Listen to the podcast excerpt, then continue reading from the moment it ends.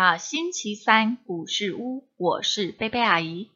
宝贝，我们现在为了看手机、滑平板，总是一直低着头；而米开朗基罗为了画西斯汀教堂的壁画，倒是一直抬着头呢。我们今天就来聊一聊画西斯汀教堂的过程吧。故事的开始前，我们要先为今天所拥有的献上感谢。阿姨要感谢我的棉被，让我在冷冷的天气里不冻僵；也要感谢三明书局股份有限公司，还有作者彭丹同意阿姨在网络上念读这本好书。那么接下来我们准备进入故事喽。西斯汀教堂壁画。西斯汀教堂建于一四七三年，它的结构简单，长。一百三十二尺，宽四十四尺，室内最高有六十八尺。从一五零八到一五一二年的四年间，米开朗基罗一个人在那巨大的拱形天花板上面作画。他利用教堂建筑上原本就有的岩石，把整个天花板。合成的一系列的画面，使它们除了看起来具有艺术价值外，也能够向世人说说从世界创造的伊始到亚当和夏娃的堕落与被逐，以及大洪水发生的故事。米开朗基罗在圆顶的天花板中央部分画了九幅圣经里创世纪的故事。例如，创造亚当、人类原罪、逐出伊甸园、大洪水、诺亚方舟、诺亚献祭等等。在这些画的旁边，有十二位先知和女预言家、摩西铜蛇以及耶稣的祖先等图像环绕着。追求完美、喜欢友情世界的米开朗基罗，梦想每个人都是一件美的作品，并且都有高贵的品格，所以他把内心的深切渴望与理想的境界都表现在整件作品上。例如，创作于一五零八年到一五零九年的大洪水诺亚方舟。表现的是上帝因为愤怒啊，而以大洪水惩罚人类的场景。地上的人类有的表现出互相帮助、唇齿与共的精神，有的则表现出苟延残喘、无力呀、痛苦、怨恨的神态，似乎在抗议上天的残酷与严厉。而在一五一零年到一五一一年间完成的创造亚当，构思极富想象力。整幅画以亚当的躯体为中心，他悠闲地斜靠着，伸手去接触那位赐予他生命的上帝。米开朗基罗在绘制上帝创造天地时，着重的是他的全能和威严。但是在绘制上帝创造亚当时，焦点则在上帝与人类指头的接触，这已经暗示出人类未来的命运哦。当亚当和夏娃被逐出伊甸园时，夏娃的脸色羞惭，可是亚当却愤怒无比的向逐出他们的天使摆手，仿佛是在说再见呐。坐在鹰架上工作，不但极为辛苦，也十分危险。连续有四年之久，米开朗基罗一边画天花板，一边忍受着巨大的肉体折磨。他工作时头不得不向后仰，身体呀也弯得像个弓一样。胡子和画笔指向天顶，颜料溅得他满脸。颈部和视力都受到了很大的损伤，也因为他维持头部上仰的姿势太久了，导致他以后看普通的信件之类的东西，都要拿到头顶上来看。之前他对人体的研究成果，在此时也派上用场了。他对人体轮廓与结构的了解，无人能及呀。现在也开始展现在西斯汀教堂的拱顶上面了。他能轻松自如地构思各种人体的动态，将人体做高难度的扭转，把生命内在力与美表现得淋漓尽致。当他爬上鹰架去做壁画之前，常常从口袋里掏出一块面包，草草的咽下。便算是了却一餐。有时因为对工作的热忱，连饭都忘了吃。累的时候，只躺在靠椅上打个瞌睡，就算是睡了一觉了。他常接连十几天，在睡觉时忘了脱卸衣服和靴子，让双脚因为湿气而发肿。如果硬要将靴子脱下，有时候会。哦，连皮一起都拔下来了。这样的生活让他忍不住写了一首充满讽刺的十四行叙述诗。这首诗的最后一句是：“我不是个画家。”这时，米开朗基罗已经三十七岁了，天花板已经画了超过三百个人像了。他也曾经在家书里说：“我在这里工作，心中有很多的负担，所以常常觉得担忧。我很累，我在这里没有什么朋友。哎，说实在的，我也不需要他们啦，因为我连吃饭的时间都没有了。四年来，我画了四百多个人像。”虽然我还不满四十岁，但我觉得我自己已经变得很老了。老朋友看到我时，也都说：“呃，我怎么一下子变那么多？”他们都快不认识我了。其实最初是有几个助手在帮忙着，但是这些帮忙的朋友。虽然都是制作壁画的高手，可是作品啊，却都无法达到他的要求。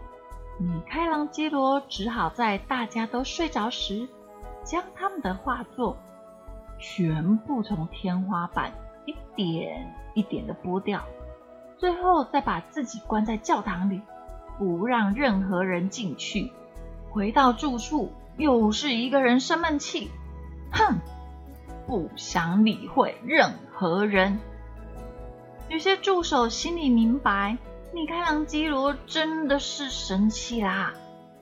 不过，他们也心甘情愿的接受被解雇的事实，因为他们知道自己的画风啊和意境都达不到米开朗基罗要的标准，并且很惭愧，自己不但没有帮上忙，还给他。增添的麻烦，最后又只剩下米开朗基罗一个人画了。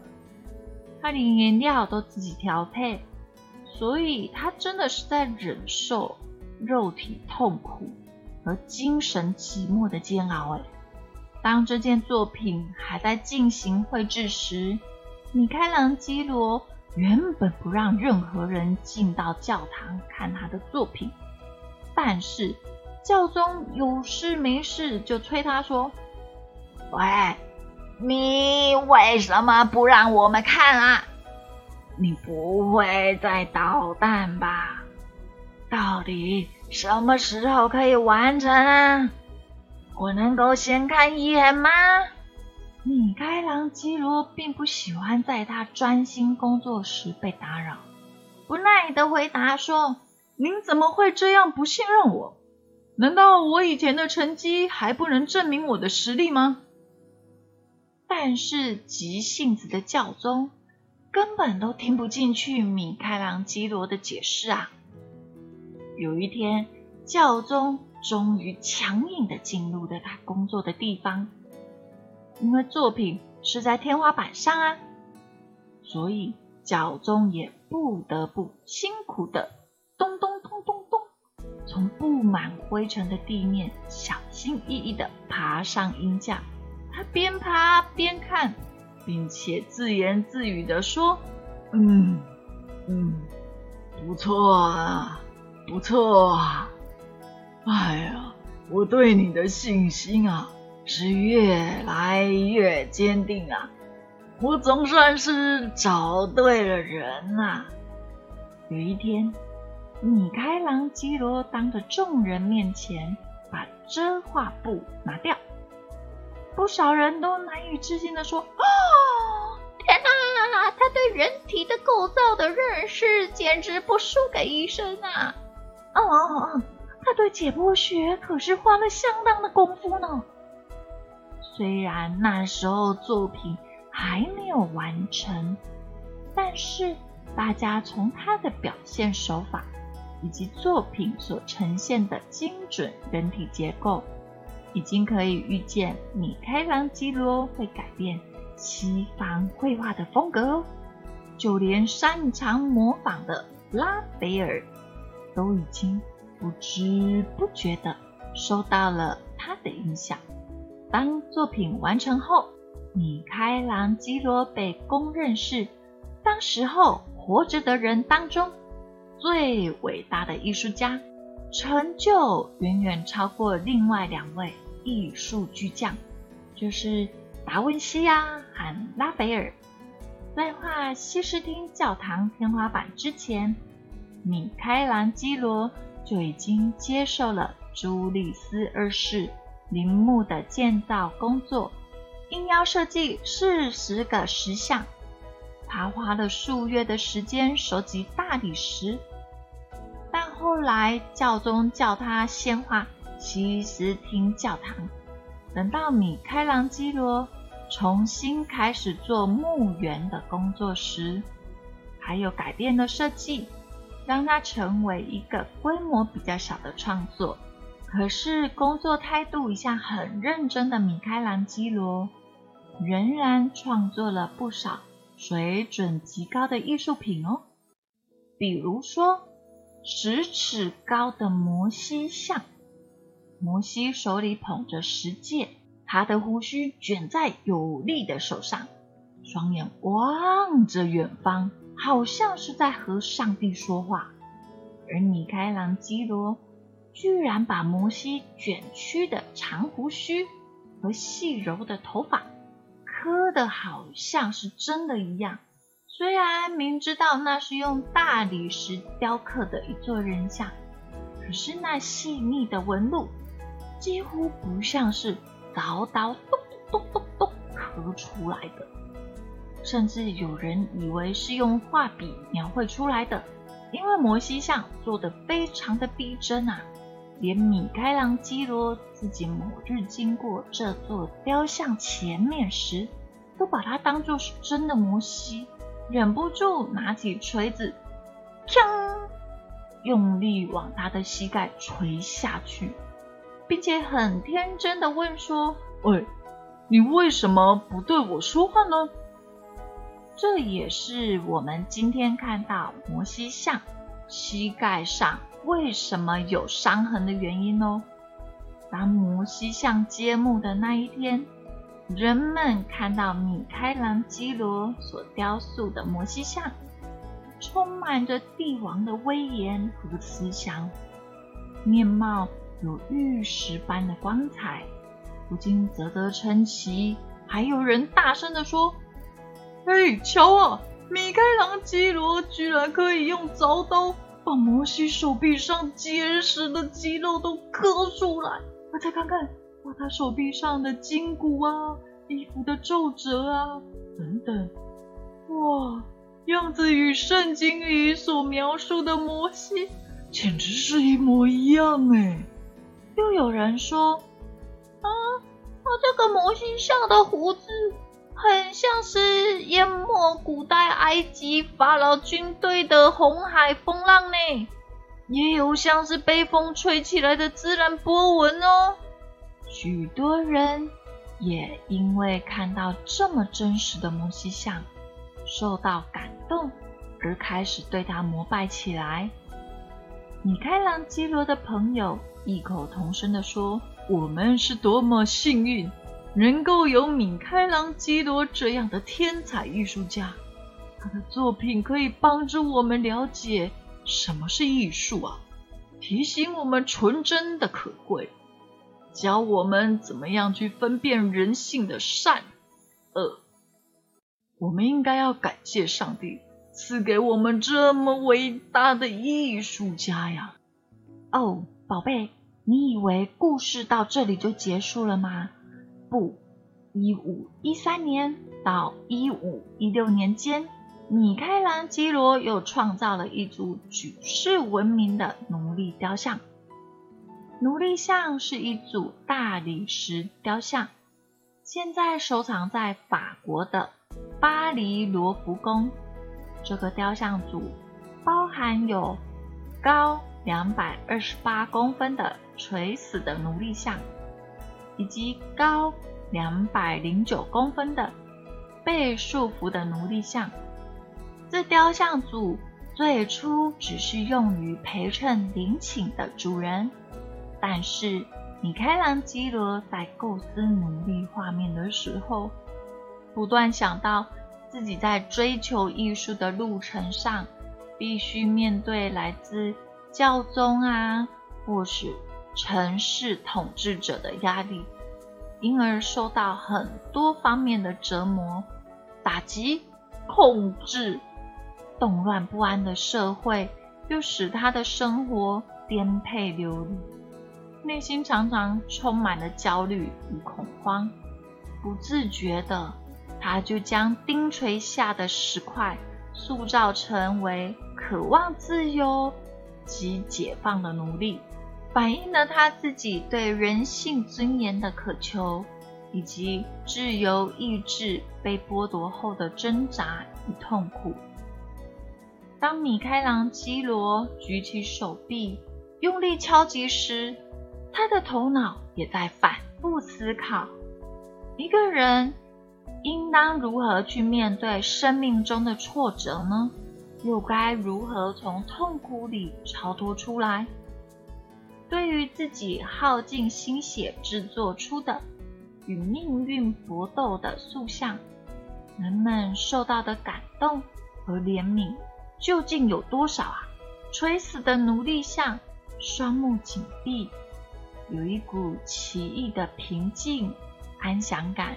好像是经历过一场严厉的苦难之后，因为精疲力尽而陷入昏迷，也像是进入了解脱的状态。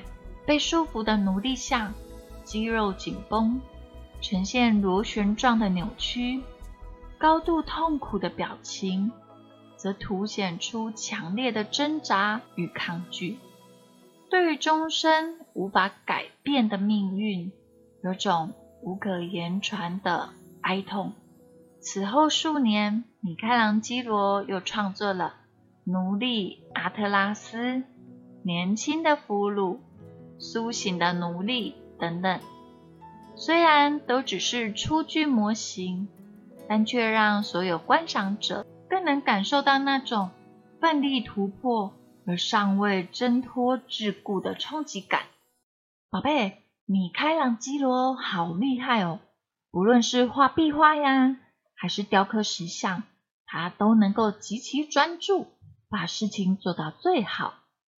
阿姨也要向主耶稣基督祷告，求主祝福所有的宝贝们，无论做什么事情，都能够拥有很好的专注力。